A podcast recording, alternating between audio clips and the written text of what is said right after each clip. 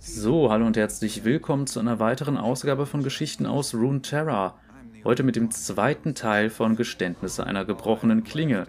Das bedeutet, solltet ihr den ersten Teil noch nicht gehört haben, macht das am besten jetzt. Ansonsten denke ich, kann man jetzt eigentlich gar nicht so viel weiteres dazu sagen. In der letzten Folge wurde alles soweit erklärt. Wir springen direkt an die Stelle, wo diese aufgehört hat. Viel Spaß!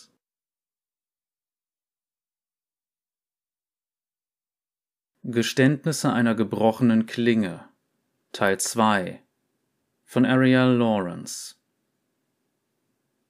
Der bedeckte Himmel hatte sich gelichtet, seitdem die Magistrate eingetreten waren.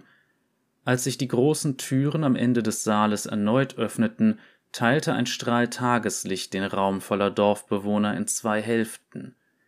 Sie trat über die Schwelle der Halle und verdrängte mit der Bewegung die abgestandene Luft im Raum, so dass es wirkte, als würde jemand nach langer Zeit ausatmen. Die Tür schloss sich hinter ihr. Zwei Kriegerpriester begleiteten sie durch den großen Gang, der die Schar teilte. Der Ratssaal wurde erneut in eine gedämpfte Düsterheit gehüllt, die durch die geschwungenen Fenster hoch oben in der Decke und die zylinderförmigen Laternen entstand, die von dem gebogenen Dach herabhingen. Sie sah, wie Shavakonte schluckte, als sie an ihr vorbeiging. Sie wusste, was sie in ihr sahen. Eine Frau mit weißen, filzigen Haaren voller Stroh nach einer schlaflosen Nacht in einer Steinzelle. Eine Fremde. Eine Feindin. Eine Tochter von Noxus. Müdigkeit haftete an Rivens Knochen wie der hartnäckige Ackerschmutz auf ihren Kleidern, Ihre Seele fühlte sich steif und unförmig an, doch als Riven den alten Mann auf dem Hocker erspähte, zog sie ihre Schultern ein wenig mehr zurück. Sie sah die drei Richter vor ihr auf dem Podium an. Die strenge Richterin in der Mitte signalisierte Riven, dass sie sich setzen solle, anstatt in ihren Fesseln stehen zu bleiben. Riven lehnte den hölzernen, durch Magie geformten Stuhl ab. Sie erkannte den Gerichtsvollzieher als den Anführer der Reiter, der sie vom Feld des alten Paares geholt hatte. Das gleiche selbstgefällige Grinsen machte sich auf seinen dünnen Lippen breit. Wie du willst, so ist es nur unangenehmer. Der Gerichtsvollzieher setzte sich selbstzufrieden auf den Stuhl. Die Richterin in der Mitte warf ihm einen tadelnden Blick zu und sprach dann zu Riven. Ich weiß, dass du nicht aus diesem Land kommst. Der Dialekt hier ist schwierig zu verstehen. Daher werde ich in der gemeinen Sprache sprechen, damit wir uns besser verständigen können. Wie die meisten Noxianer hatte auch Riven ausreichend Kenntnisse über die ionische Sprache, um Befehle und Anweisungen zu erteilen, doch die Dialekte eines jeden Dorfes besaßen eine einzigartige Färbung. Sie nickte der Richterin zu und wartete. Wie lautet dein Name? Riven, antwortete Riven. Ihre Stimme war heiser und kaum mehr als ein Krächzen. Bringt ihr Wasser. Der Gerichtsvollzieher stand auf und holte einen Trinkbeutel hervor, den er ihr hinwarf. Riven sah den Beutel an, rührte sich jedoch nicht. Es ist nur Wasser, Kind, bemerkte der Richter, der neben der mittleren Richterin saß und sich über den Tisch lehnte. Glaubst du etwa, wir wollen dich vergiften? Riven schüttelte den Kopf und lehnte das Angebot ab. Sie räusperte sich, damit sie ohne weitere Hilfe klar sprechen konnte. Der Gerichtsvollzieher schürzte die Lippen und nahm einen kräftigen Schluck. Etwas Wasser rann seinem Mundwinkel herunter, sein hämisches Grinsen galt allein ihr. Du wurdest vor dieses Gremium gerufen? Unterbrach die Richterin und zog damit Rivens Aufmerksamkeit wieder auf die drei in Roben gekleideten Gestalten und die im Saal versammelte Menge. Weil wir wissen möchten, was du zu sagen hast. Werde ich nicht verurteilt? Die Richterin unterdrückte ihre Überraschung. Ich weiß nicht, wie in deinem Land Recht gesprochen wird, doch hier wird erst versucht zu verstehen und aufzuklären. Die Richterin sprach mit Riven wie mit einem kleinen Kind. Wir glauben, dass du etwas über ein Ereignis weißt, das sehr wichtig für diese Gemeinde ist. Sollte dieses Wissen eine Straftat offenbaren, könntest du dafür verurteilt und entsprechend bestraft werden. Riven blickte von der Richterin zu Asa und wieder zurück. Recht wurde in Noxus meistens im Kampf entschieden. Mit etwas Glück wurde das Urteil schnell und mit dem scharfen Ende der Klinge gefällt. Riven beäugte die Richterin mit Argwohn. Was wollt ihr wissen? Die Richterin lehnte sich zurück. Woher kommst du, Riven? Ich habe keine Heimat. Der zusammengekniffene Blick der Richterin verriet Riven, dass ihre Worte als Missachtung aufgefasst wurden. Die Magistratin mit der Hakennase hielt kurz inne und erwiderte in einem gemäßigten Tonfall Du musst doch irgendwo geboren worden sein. Auf einer Farm in Travail. Riven sah den alten Mann an. In Noxus, gab sie zu. Die Menge im Ratssaal, die während Rivens Anhörung in Stille verfallen war, atmete hörbar ein. Verstehe, fuhr die Richterin fort, und jenen Ort nennst du nicht länger dein Zuhause. Wenn deine Heimat dich töten will, kann man sie dann noch Zuhause nennen? Du bist also im Exil? Das würde voraussetzen, dass ich dorthin zurückkehren wollte, sagte Riven. Und das willst du nicht? Noxus ist nicht mehr das, was es einmal war. Ungeduld bahnte sich einen Weg in Rivens Stimme. Können wir fortfahren? So sei es, nickte die Richterin mit einer Ruhe und Gefasstheit, die Riven mehr störte als die Fesseln an ihren Handgelenken. Du bist mit der noxianischen Flotte gekommen, richtig? Das nehme ich an. Du weißt es nicht sicher? Die Richterin schien verwirrt. Ich erinnere mich nicht, erwiderte Riven. Sie warf einen Blick in die Menge und erhaschte aus den Augenwinkeln einen Blick auf Shava. Die alte Frau hatte ihr einst eine ähnliche Frage gestellt. Riven schüttelte den Kopf. Spielt das eine Rolle? Es gab eine Schlacht. Viele sind umgekommen. Das ist alles, was ich weiß. Die schmerzliche Erinnerung an den Krieg, die in der Menge schwelte, wurde durch Rivens Worte entfacht. Sie schubsten sich und schrien, während alle gleichzeitig versuchten aufzustehen. Jemand beschimpfte sie. Noxianisches Drecksstück, du hast meinen Sohn auf dem Gewissen. Eine faulige Frucht flog durch die Luft und traf Riven im Nacken.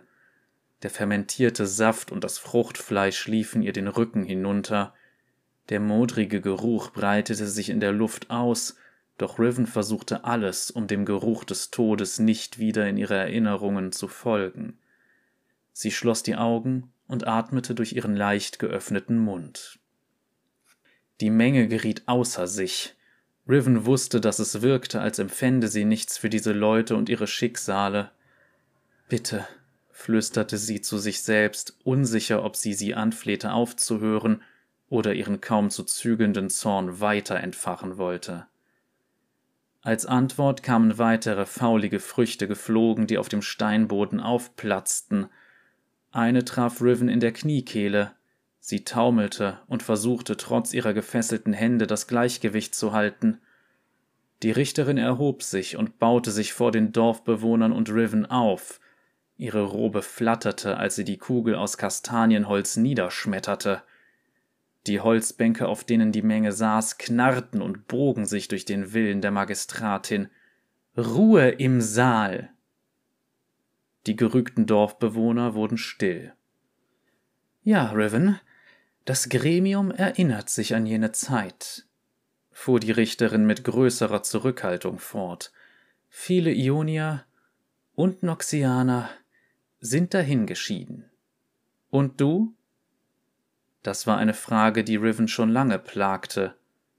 Warum wurde sie verschont, während andere sterben mussten? Sie hatte darauf keine zufriedenstellende Antwort. Anscheinend lebe ich noch, brachte sie leise hervor. In der Tat. Die Richterin lächelte kalt. Riven wusste, dass sie nichts sagen konnte, um die trauernde Menge zu beschwichtigen. Sie war ihnen die Wahrheit schuldig, aber die konnte sie ihnen nicht geben. Ihre Erinnerungen an jene Zeit waren bruchstückhaft. Sie senkte den Kopf. Ich erinnere mich nicht, sagte Riven. Die Richterin unterbrach die Befragung nicht. Riven wusste, dass sie sonst dem glimmenden Zorn der Menge nur genügend Raum gäbe, sich zu entfachen. Seit wann bist du schon in diesem Land? Ich erinnere mich nicht. Wie bist du in dieses Dorf gekommen? Ich erinnere mich nicht. Warst du schon einmal hier? Ich. Riven zögerte, konnte jedoch keinen Gedanken fassen. Ich kann mich nicht erinnern. Bist du dem ältesten Soma jemals begegnet? Mit dem Namen rührte sich etwas in ihr. Eine Erinnerung an eine Erinnerung überkam sie, gleichzeitig verschwommen und klar. Zorn breitete sich in der Leere aus, wo einst ihre Vergangenheit gewesen war. Sie war betrogen worden. Sie hatte betrogen. Ich kann mich nicht erinnern. Riven zitterte frustriert und ihre Fesseln klirrten. Der Krieg macht vieles kaputt, beschwichtigte die Richterin. Manches davon können wir nicht sehen. Im Angesicht dieser Erkenntnis wurde Riven ruhiger. Ich kann mich nicht erinnern, sagte sie gefasster als zuvor. Die Richterin nickte. Es gibt andere, die uns vielleicht Erleuchtung in das Dunkel deiner Erinnerung bringen können. Riven sah, wie sich der alte Mann langsam seinen Weg zum Zeugenstand vor den Richtern bahnte. Seine Finger zitterten, als er einige unbändige Härchen seiner buschigen Augenbrauen zu glätten versuchte. Asa konnte, sagte die Richterin geduldig. Ofa, danke, dass du dein Wissen heute mit uns teilen willst. Der alte Mann nickte. Kennst du diese Frau hier namens Riven? fragte die Richterin. Ja, entgegnete der alte Mann. Sie kam in der letzten Regenzeit zu uns. Uns? Zu mir und Shava, meiner Frau. Die Richterin sah zu Frau Conte auf, die immer noch unbehaglich auf der Bank vorn im Saal hin und her rutschte. Die Richterin zeigte auf Riven. Sie kam zu euch? Nun, ich hatte sie auf unserem Feld gefunden, erwiderte der alte Mann verlegen. Damals war ein Kalb in der Nacht weggelaufen. Bei Tagesanbruch suchte ich nach ihm, doch stattdessen fand ich sie. Erneut machte sich ein Murmeln in der Menge breit. Spionin. Es werden noch mehr kommen. Wir müssen uns schützen. Die Hand der Richterin ruhte vor ihr auf der hölzernen Kugel. Der Saal wurde still. Was wollte sie, Meister Conte? Der alte Mann glättete erneut seine Augenbrauen und sah zu Riven. Sein Blick bat um Vergebung. Sie wollte sterben, Magistratin, sagte er leise. Die Richterin lehnte sich nach vorn. Die Regenzeit hatte gerade begonnen, fuhr Arthur fort. Sie war blass bis auf die Knochen. Nichts weiter als ein fiebriges Skelett, das von Schlamm und sturen noxianischen Muskeln zusammengehalten wurde. Du wusstest, dass sie Noxianerin war? Sie trug eine Waffe bei sich, eine Klinge, dessen Schneide mit Zeichen in ihrer Sprache graviert war. Kein Ionier würde je eine solche Waffe tragen. Die Richterin schürzte die Lippen. Meister Conte, habt ihr während der Invasion schwere Verluste erlitten? Ja, Magistratin, sagte der alte Mann. Er sah zu seiner Frau. Zwei Söhne. Was hast du mit dieser Frau getan? Der alte Mann holte tief Luft. Ich brachte sie nach Hause, zu Shava, erklärte er. Das Gemurmel im Saal wurde erneut lauter. Die Menge missbilligte die Milde des Mannes einem derartig gnadenlosen Feind gegenüber. Die Gesichter im Saal zeugten alle selbst von großem Verlust. Niemand in der Gemeinde war von dem Konflikt unberührt geblieben, der alte Mann hob den Kopf, wandte sich der Menge zu und forderte ihre erhärteten Herzen heraus. Meine Söhne, meine Jungen, ihre Knochen sind schon lange Staub. Würden unsere Verblichenen wollen, dass wir neben ihnen in Trauer versinken? Riven sah, wie der alte Mann und seine Frau wissende Blicke austauschten. Shavas Augen waren groß und feucht. Wir waren nicht bereit loszulassen, aber. Die Stimme des alten Mannes brach. Aber was haben wir davon, wenn wir im Schmerz der Vergangenheit versinken, wo es doch noch ein Leben zu leben gibt? Shava biss sich auf die Unterlippe und straffte herausfordernd ihre Schultern, falls sich jemand negativ zu ihrer Entscheidung äußern sollte. Asa wandte sich von den Blicken der Menge ab. Er blickte wieder zur Magistratin, und der Hocker unter ihm knarrte. Es gab so viele Tote. Ich konnte keinen weiteren verantworten, erklärte er. Wir haben sie gewaschen und ihr angeboten, was wir konnten. Die Richterin nickte emotionslos. Riven beobachtete, wie die Richterin ihr Oberteil und ihre Hosen begutachtete und vor ihrem inneren Auge die Ärmel abrollte. Sie wusste, was die Richterin sah, denn sie selbst hatte oft das Gleiche gedacht, seit die alte Frau ihr die Kleider präsentiert hatte. Es waren die Kleider eines jungen Mannes, der einen Kopf größer war als sie selbst, vielleicht einem Mann mit Shavas Lächeln oder Asas gütigen Augen. Für Riven waren sie eine stete Erinnerung an ihre eigene Schwäche. All die Jahre, die sie dank der Stärke von Noxus leben oder sterben konnte, und dennoch hatte Riven dieses zerbrechliche Angebot von Hoffnung angenommen, sich darin gekleidet und in eine Familie aufnehmen lassen, die nicht mehr war. Sobald sie ihre Kräfte wieder erlangt hatte, wollte sie auf den Feldern arbeiten, führte der alte Mann weiter aus. Meine Frau und ich sind alte Leute. Wir waren froh über jede zusätzliche Hilfe. Du und deine Frau hattet keine Angst um euer Leben? Das Mädchen will nichts mit Noxus zu tun haben. Sie hasst Noxus. Das hat sie euch gesagt? Nein, sagte er. Sie hat uns nichts von ihrer Vergangenheit erzählt. Shava hat sie einmal gefragt, doch sie hat nicht geantwortet. Wir konnten sehen, wie es sie schmerzt, also haben wir nicht weiter gefragt. Wenn sie nichts gesagt hat, woraus folgerst du dann, welche Gefühle sie für ihre Heimat hegt? Meister Conte wischte sich seine alten Augen. Riven beobachtete, wie Unbehagen über sein Gesicht huschte, als würden die folgenden Worte ihm nicht zustehen. Er sprach schnell, als er sich plötzlich der Zuhörer um sich herum bewusst wurde. Fieberträume, Magistratin, erklärte er, in der Nacht, als sie zu uns kam. Etwas, das ihr gehört hatte, etwas, das ihr ungemein wichtig war, war zerstört worden. Und sie schrie ihre Wut auf Noxus in die Nacht. Kannst du die Dinge benennen, von denen sie gesprochen hat? Ich glaube schon, Magistratin. Der alte Mann nickte langsam. Der Knauf ihrer Waffe war an ihre Scheide gebunden. Vor vier Tagen sah ich, wie sie die Schnüre öffnete. Ich habe gesehen, dass die Klinge zerbrochen ist. Riven hatte gedacht, sie war an jenem Tag in der Scheune nur von der fetten Katze auf Mäusejagd beobachtet worden.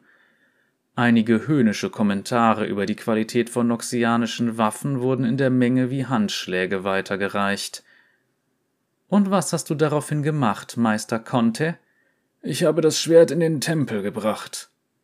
Die Richterin neigte ihren Kopf zur Seite und schaute den alten Mann über ihre Hakennase hinweg an. Aus welchem Grund? Ich hatte gehofft, die Priester könnten es vielleicht reparieren. Wenn das Schwert wieder ganz ist, würden vielleicht einige Geister, die sie heimsuchen, von ihr ablassen. Selbst als die Menge hinter ihm zu toben begann, blickte der alte Mann nur auf Riven und die Ketten, die ihre Hände fesselten damit sie vielleicht in der Gegenwart Frieden findet.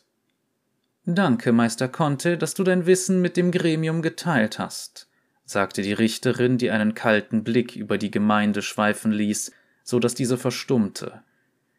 Das beendet deine Befragung. Sie sah hinab auf ein aufgerolltes Pergament und schließlich zurück zum Gerichtsvollzieher. Bringt die Waffe. Riven beobachtete zwei Tempelpriester, wie sie ein großes, in lavendelfarbenen Stoff gehülltes Brett hineintrugen und es behutsam auf den Tisch vor der Richterin abstellten. Ein Kriegerpriester trat nach vorn, dessen hoher Rang durch die gerillten Ränder seines hölzernen Schulterstücks und die Brustplatte offenkundig war. Zeig es uns, wies die Richterin an. Der Kriegerpriester zog den lavendelfarbenen Stoff zurück, und enthüllte eine Waffe und eine Scheide, die größer waren als ein Drachenschild. Die Scheide war mit den groben Gravuren des Urnoxianischen versehen, die schweren Winkel und Schnitte bildeten einen starken Kontrast zu der fließenden Schrift von Ionia. Es war jedoch die Klinge, die das Interesse der Richter auf sich zog.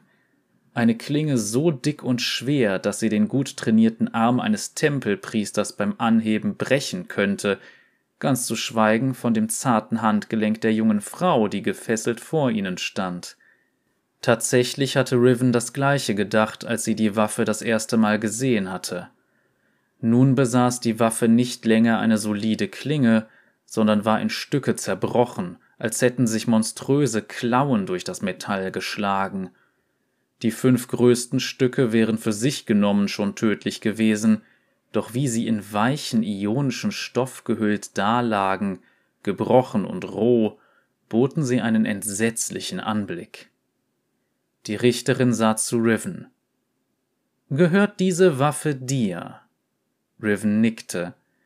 In so viele Stücke zerbrochen lässt sie sich sicher nur schwerlich schwingen, flüsterte die Richterin vor sich hin. Die Menge kicherte boshaft. Dem Kriegerpriester war unbehaglich zumute. Diese Waffe ist verzaubert, Magistratin. Die Noxianer haben die Klinge mit einem Zauber belegt. Abscheu lag in seiner Stimme. Riven war sich nicht sicher, ob die Richterin ihm zuhörte. Sie nickte gedankenverloren, während ihr Blick auf der Waffe umherwanderte, bis zu der leeren Stelle, die Riven versucht hatte zu füllen. Die Hakennase der Richterin zuckte.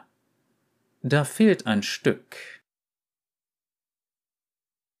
Ein junger Tempeladept trat vor der Versammlung ungeduldig von einem Bein auf das andere.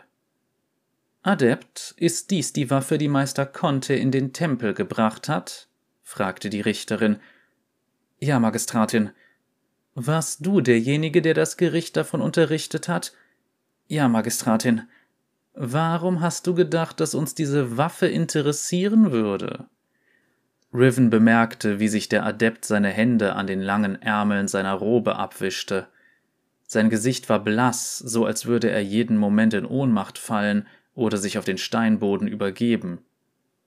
Adept, setzte die Richterin nach. Ich bin ein Knochenwäscher, Magistratin. Die Worte sprudelten aus seinem Mund hervor, seine Hände hingen wie flüssiges Kerzenwachs an den Seiten. Für die Alten, nachdem ihre Körper von ihren Seelen verlassen wurden, sammle ich sie ein und bereite sie vor. Ich bin mit den Pflichten eines Knochenwäschers vertraut, Adept. Doch warum beunruhigt dich diese Waffe? Das ist die gleiche Klinge. Einen flüchtigen Moment lang blitzte Verwirrung im Gesicht der Richterin auf. Die gleiche Verwirrung überkam die Menge, die verwunderte Blicke austauschte. Doch Riven spürte ein unangenehmes Kribbeln auf ihrer Haut. Als ich die Knochen des ältesten Soma vorbereitete, für den Tempel, meine ich. Den willkürlichen Ausführungen des Adepten konnten viele nicht mehr folgen. Anstatt fortzufahren, zog er einen kleinen Seidenbeutel aus seiner Robe und öffnete die festen Knoten mit seinen langen Fingern. Er entnahm eine Metallscherbe und hielt sie in die Höhe. Dieses Metallstück, Magistratin, es ist ein Teil der gebrochenen Klinge. Der Adept lief hastig zur Richterin. Sie nahm die Scherbe aus seiner ausgestreckten Hand und ließ sie zwischen ihren Fingern hin und her gleiten. Auch aus der Entfernung schien das Metall dem des gebrochenen Schwertes ähnlich zu sein. Riven stockte der Atem. Vor ihr befand sich das Stück ihrer Vergangenheit, nach dem sie so lange gesucht hatte. Sie hatte die Hoffnung bereits aufgegeben, es jemals zu finden.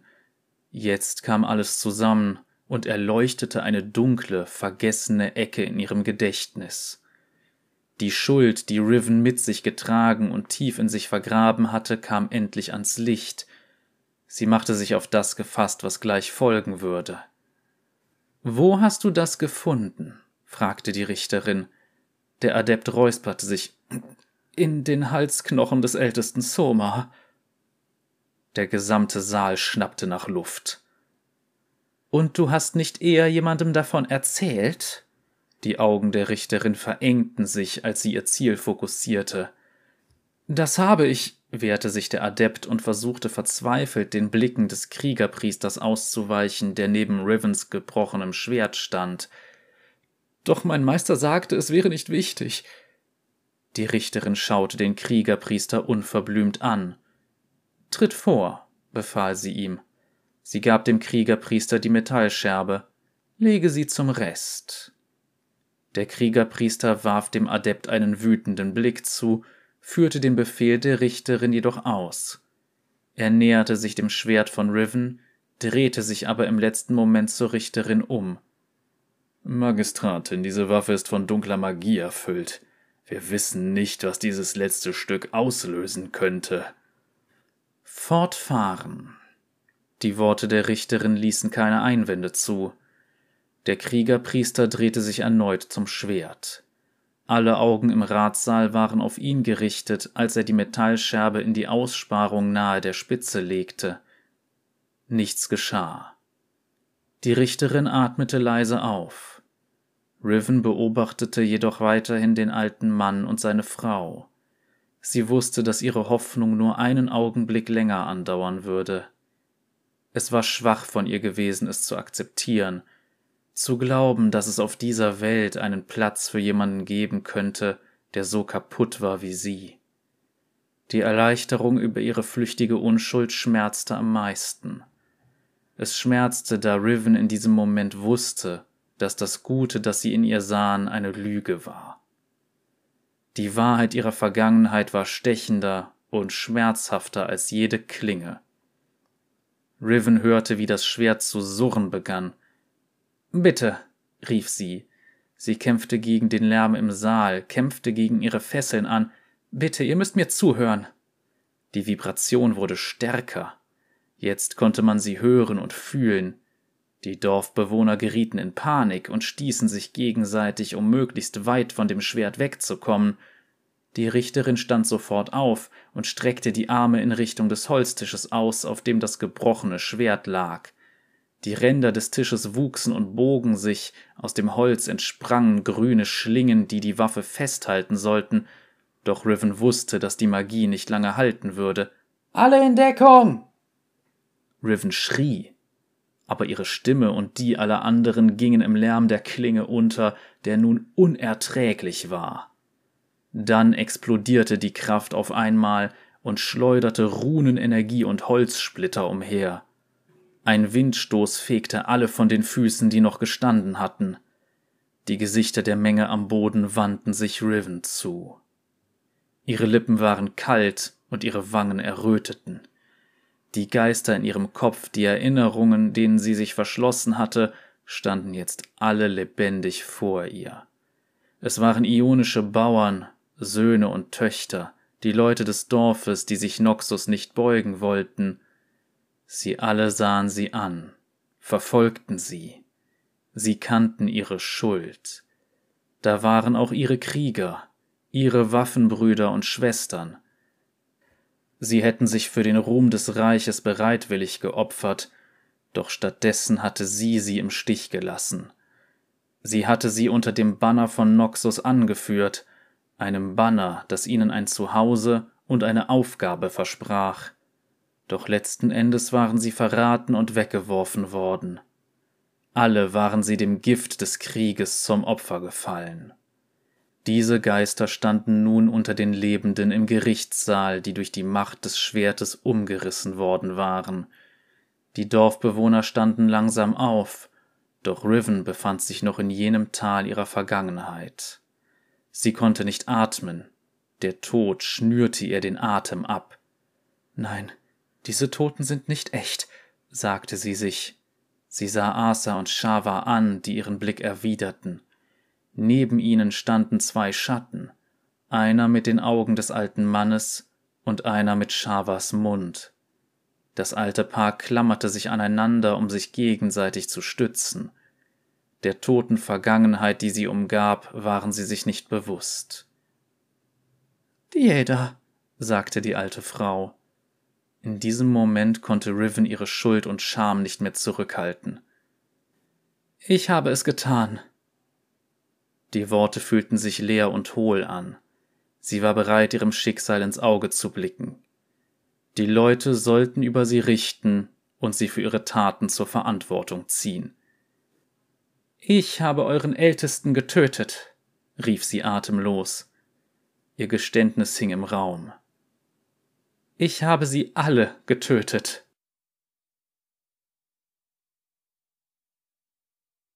Und das war jetzt der zweite Teil dieser Geschichte. In zwei Wochen geht es dann entsprechend mit dem dritten und letzten Teil weiter. Und ich muss gestehen, ich finde diese Geschichte bisher sehr, sehr gut. Ich finde es sehr interessant, wie man Rivens Schuldgefühle und insbesondere halt auch, sagen wir mal, reale psychologische Phänomene wie das Verdrängen von bestimmten Erinnerungen ja hier eingebracht hat. Das ist eine sehr, sehr interessante Art des Storytellings. Auch wenn man natürlich aus der Hintergrundgeschichte schon so ein paar Sachen weiß.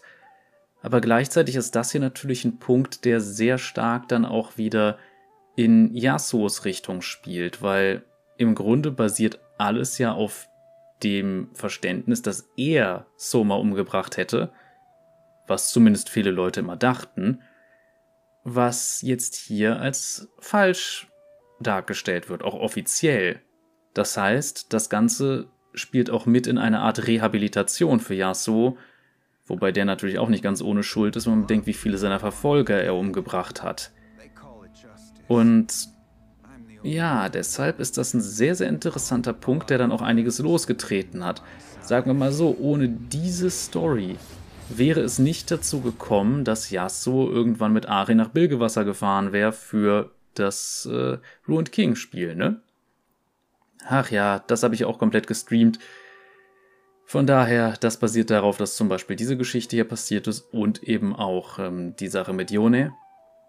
Aber generell finde ich sehr interessant, dass wir hier zwei Charaktere haben, auch wenn jetzt hier Riven eindeutig im Fokus steht, die beide sehr stark mit Schuldgefühlen zu kämpfen haben.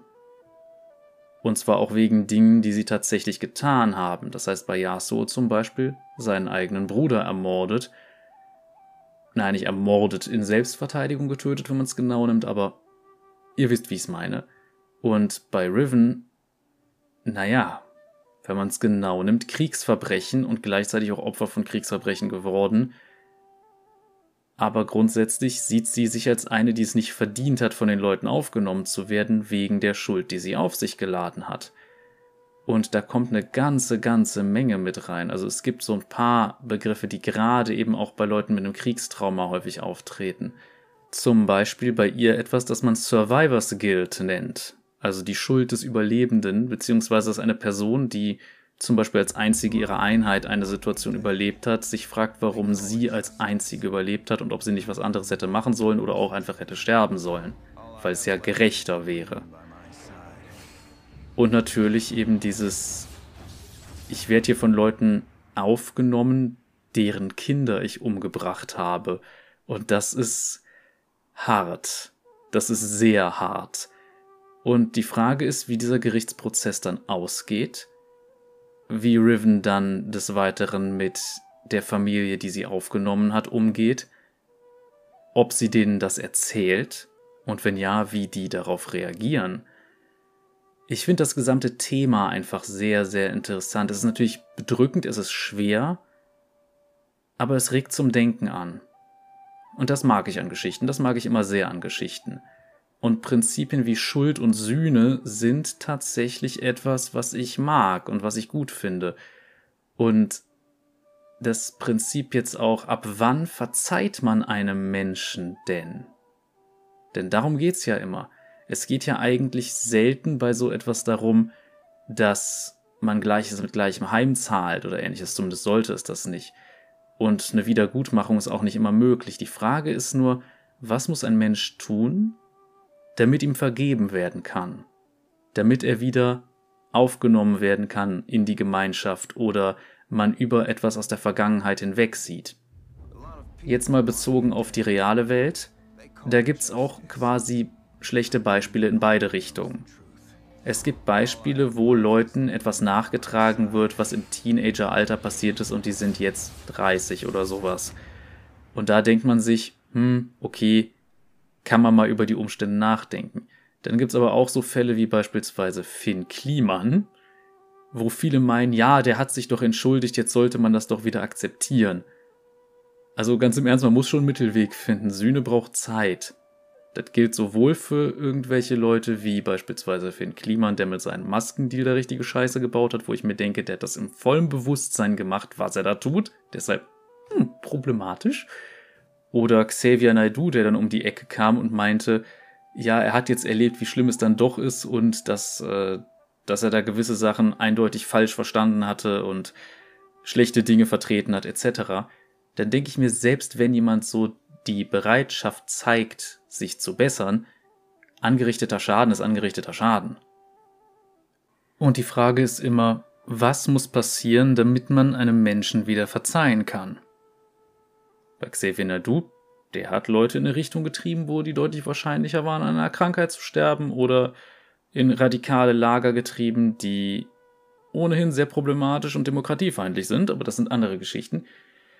Und das ist jetzt einfach nur ein Fallbeispiel. Von daher, ich bin jemand, der sagt, man muss immer schauen, kann man einem Menschen eine Sache vergeben, jetzt auf persönlicher Ebene, okay, das muss jeder für sich entscheiden, aber ich denke, sowas braucht eigentlich immer Zeit und man muss über einen längeren Zeitraum auch zeigen, dass man bereit ist, dass es nicht nochmal dazu kommt, dass man bereit ist, dafür zu sorgen. Es gab auch mal einen Fall in meinem Freundeskreis, wo jemand zwar im betrunkenen Zustand, aber äh, sagen wir mal, er hat mir einige Sachen an den Kopf geworfen, die absolut haltlos waren, die erstmal auch dafür gesprochen haben, dass er einige Probleme hatte, aber es waren offene Anfeindungen. Und diese Person hat sich als mein Freund bezeichnet. Und ich habe dann schließlich diese Person auch zur Rede gestellt. Es gab eine Entschuldigung, aber diese Entschuldigung hat mir nicht ausgereicht, weil für mich zum Beispiel fehlte da die Bereitschaft zu sagen, ich stelle sicher, dass das nicht nochmal vorkommt. Stattdessen war von seiner Seite das so, ich solle das doch nicht so eng sehen. Da denke ich mir, wenn man schon den Grund sieht, sich zu entschuldigen, dann ist das nichts, was man nicht zu eng sehen sollte. Aber gut, das sind jetzt einfach ein paar persönliche Beispiele. Ich bin gespannt, wie das nachher bei Riven gehandhabt wird, weil klar, sie hat jetzt eine Zeit lang in Ionia verbracht, sie hat jetzt mit dieser Familie gelebt, denen geholfen und im Grunde ist es interessant, dass sie quasi das tut, was normalerweise die Leute getan hätten, die es ihretwegen nicht mehr gibt. Also es ist schon so ein bisschen poetische Sühne mit drin. Nur man kann es eigentlich schlecht als eine Sühne betrachten bisher, weil sie sich ihrer Schuld nicht mehr bewusst war. Daher schauen wir einfach mal, wie die Geschichte das am Ende auflöst und ob das ein befriedigendes Ende gibt oder man sich denkt, das war zu schnell oder vielleicht auch zu harsch. Wir wissen es nicht. Und letzten Endes geht es um Krieg und Krieg ist immer scheiße. Sind wir mal ehrlich. Aber gut. Wir sehen uns dann beim nächsten Mal. Vermutlich gibt es dann nächste Woche erstmal eine Folge zu Ramus, was mich ein bisschen wundert, dass die Leute ausgerechnet Ramus sehen wollen, aber gut. Die anderen waren wohl nicht so attraktiv in der Auswahl. Und dann die Woche darauf geht es dann weiter mit dem Finale. Lasst gerne ein Däumchen da, wenn es euch gefallen hat. Ihr wisst, wie das mit dem Unterstützen läuft. Es gibt die Links in der Videobeschreibung, wenn man mir ein bisschen Geld hinterherwerfen will. Ansonsten sind Kommentare immer gerne gesehen. Es sind andere Dinge gerne gesehen, mit denen Engagement symbolisiert wird. Das heißt Abonnieren, Glocke und so weiter und so fort. Also, ihr wisst, wie es geht. Und damit verabschiede ich mich jetzt auch erstmal. Wir sehen uns. Bis dahin. Cheerio.